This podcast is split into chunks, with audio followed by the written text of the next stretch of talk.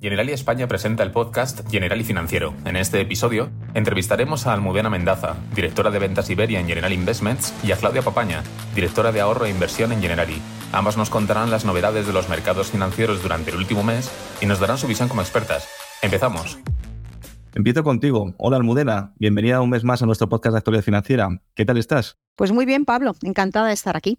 Muy bien, y nosotros de que lo estés con nosotros. Almudena, en este último mes los mercados globales se han recuperado muy bien del estrés inducido por el Silicon Valley Bank y por Credit Suisse. ¿Ya pasó la crisis y ha habido algún impacto persistente en la economía y los mercados? Las turbulencias bancarias a mediados de marzo fueron efectivamente pues, un recordatorio de que el ajuste monetario, esa subida de tipos de interés tan fuerte que hemos visto eh, y que se ha llevado a cabo en los últimos meses, pues puede causar algunas consecuencias eh, eh, no deseadas. ¿no? En el lado positivo tenemos que decir que los bancos centrales y las autoridades políticas pues, han actuado con bastante rapidez para detener el contagio, aunque no descartamos que haya algún banco más en Estados Unidos principalmente con problemas similares, aunque sin riesgo sistémico. Sí debemos prestar atención pues, a la fuga de depósitos, que sí que se ha producido y se puede seguir produciendo y pues a un endurecimiento de las condiciones crediticias, claro, ahora cuesta mucho más eh, pedir una financiación, ¿no? Y que pensamos que van a persistir en los próximos meses. Ya no es tan sencillo para las empresas, no solamente para, para las del sector financiero, eh, pedir créditos con los tipos actuales de interés. Mientras tanto, los bancos centrales, a los que siempre hacemos mención, siguen librando pues una batalla contra la inflación que como saben los oyentes, pues ha sido el foco principal en los últimos meses de batalla y la razón para, la razón, perdón, para subir los tipos de interés de forma tan abrupta. Por último, y esto es un tema de plena actualidad, pensamos que eh, em, hay, una negociación en ciernes sobre el, techo de la deuda en Estados Unidos que está acopando pues, muchos titulares de la, prensa y que nuestros oyentes pues, habrán, visto, eh, que nosotros eh, desde General Investments pensamos como el consenso del mercado que se va a llegar a un acuerdo y por tanto no va a haber una paralización de la administración norteamericana. ¿no? pensamos que tanto los republicanos como los demócratas van a llegar a, como decíamos, un acuerdo antes de junio, que es la fecha tope, eh, para evitar que los funcionarios básicamente pues, eh, se vayan a casa. ¿no? Si bien es un tema que es importante resaltar porque puede también traer algo de volatilidad a los mercados en las próximas semanas. Efectivamente, Almudena, esto es algo que estamos viendo en, los titulares ahora mismo y que es de, de, rabiosa actualidad. Así que, bueno, esperamos que, como bien indicáis, que esto sea alentador y que realmente, pues bueno, pues que lleguemos a una solución.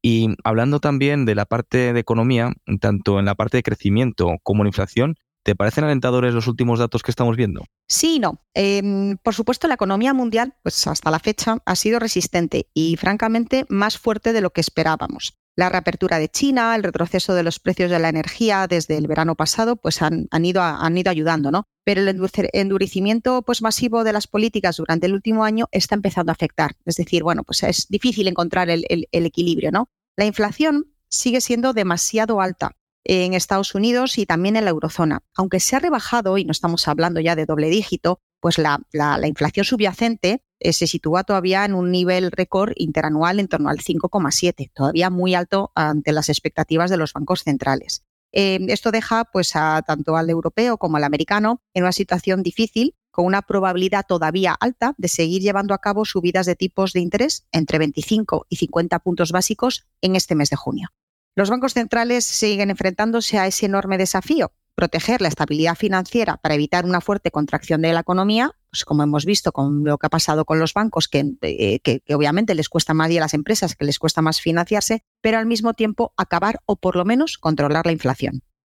Efectivamente, bueno, y si miramos a los mercados financieros, las bolsas mundiales han tenido un año hasta ahora con el MSCI World, que, bueno, Almudena, como sabes, es el principal índice de renta variable a nivel mundial que se ha acercado a su máximo de principios de febrero nuevamente a mediados de abril.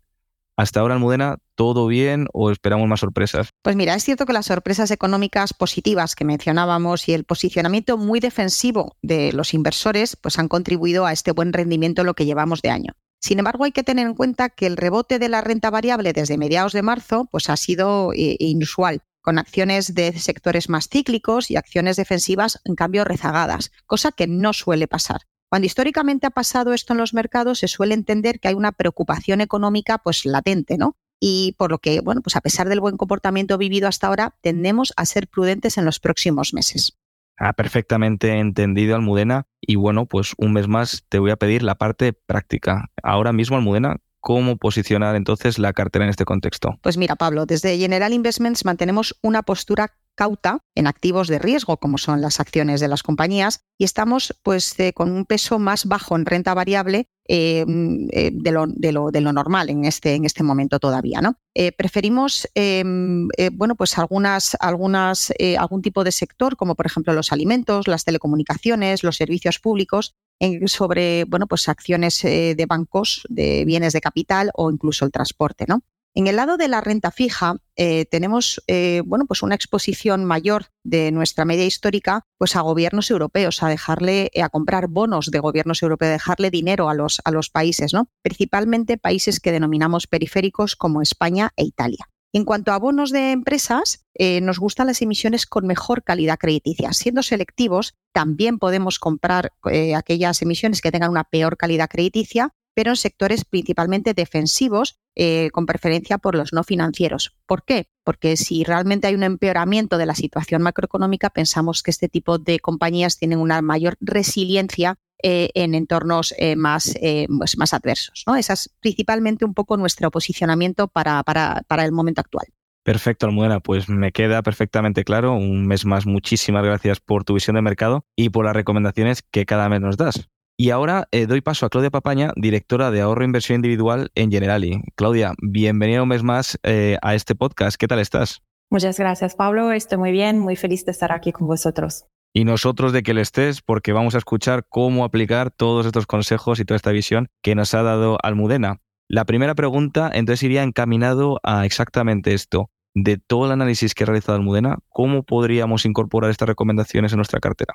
Sí, Pablo, como sabes y como saben ya nuestros oyentes, porque lo vamos comentando desde ya bastante tiempo, eh, en general tenemos soluciones eh, que pueden adaptarse a todos los perfiles eh, de riesgo, todos los perfiles inversores, conservadores, moderados y más decididos.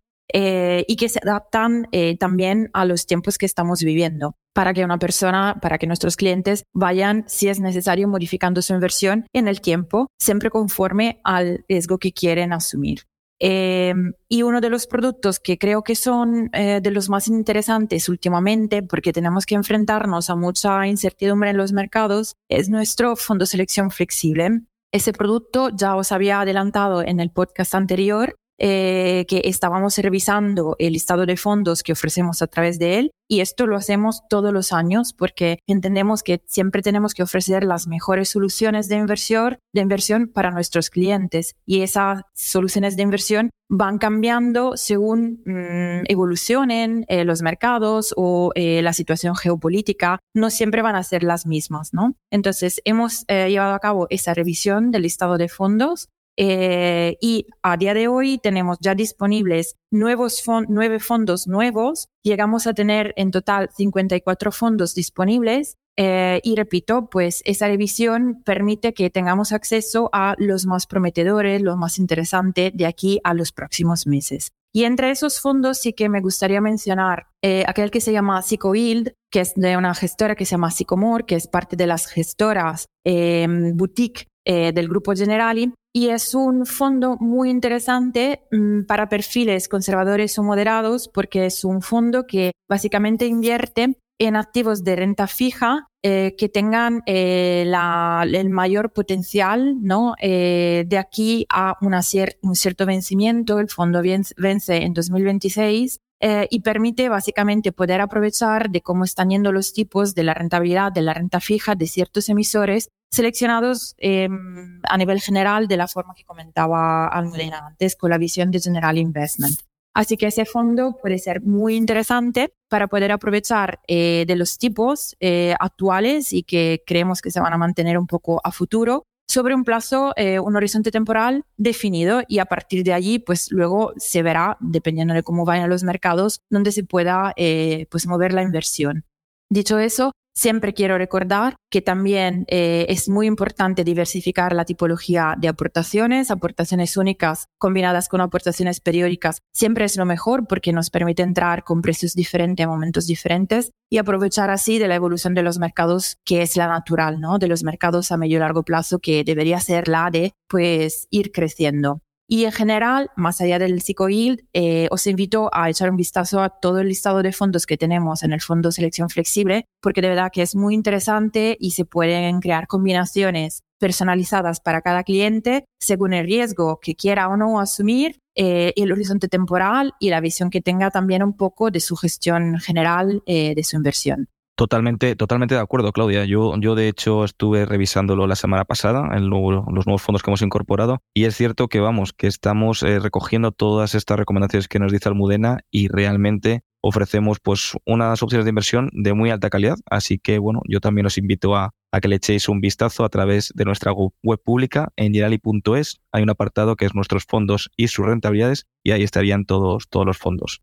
Por mi parte me queda súper claro, Claudia. Muchas gracias una vez más por compartir un ratito con nosotros y nos vemos el mes que viene. Muchísimas gracias, Pablo, y a los oyentes también. Y por supuesto, muchísimas gracias a ti también, Almudena, por tu visión de mercado y por todas las recomendaciones que nos has dado. Gracias a vosotros. Hasta el mes que viene. Y como no, gracias a todos vosotros, queridos oyentes, que un mes más nos acompañáis y estáis pendientes de nuestras novedades financieras. Yo por mi parte os deseo un muy buen mes y nos vemos muy pronto. Un fuerte abrazo.